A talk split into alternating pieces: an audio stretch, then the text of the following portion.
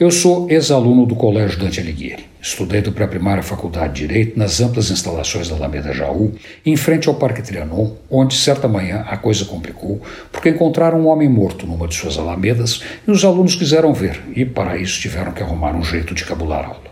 Não posso dizer que tenha sido um aluno exemplar, desses que só tiram 10 e tem um boletim impecável. Não, eu nem sempre tirava 10, fui suspenso algumas vezes, fiquei de segunda época e acabei repetindo de ano.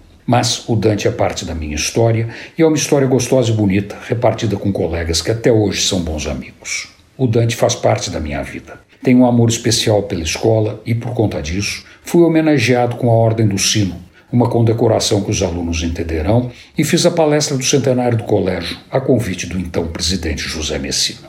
Mas, se o Dante Alighieri é o rígido e rigoroso colégio de milhares de alunos, outro dia, a convite de minha amiga Sandra Papais, fui conhecer o contraponto ao Dante, a escola italiana Eugênio Montali, com seus 220 alunos, e uma proposta educacional completamente diferente, mais solta, mais emocional.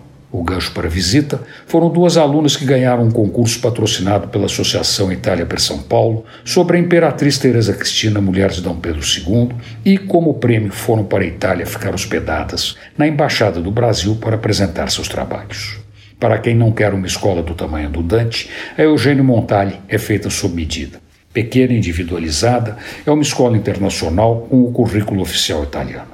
No universo das escolas de São Paulo, pode ser uma opção muito interessante.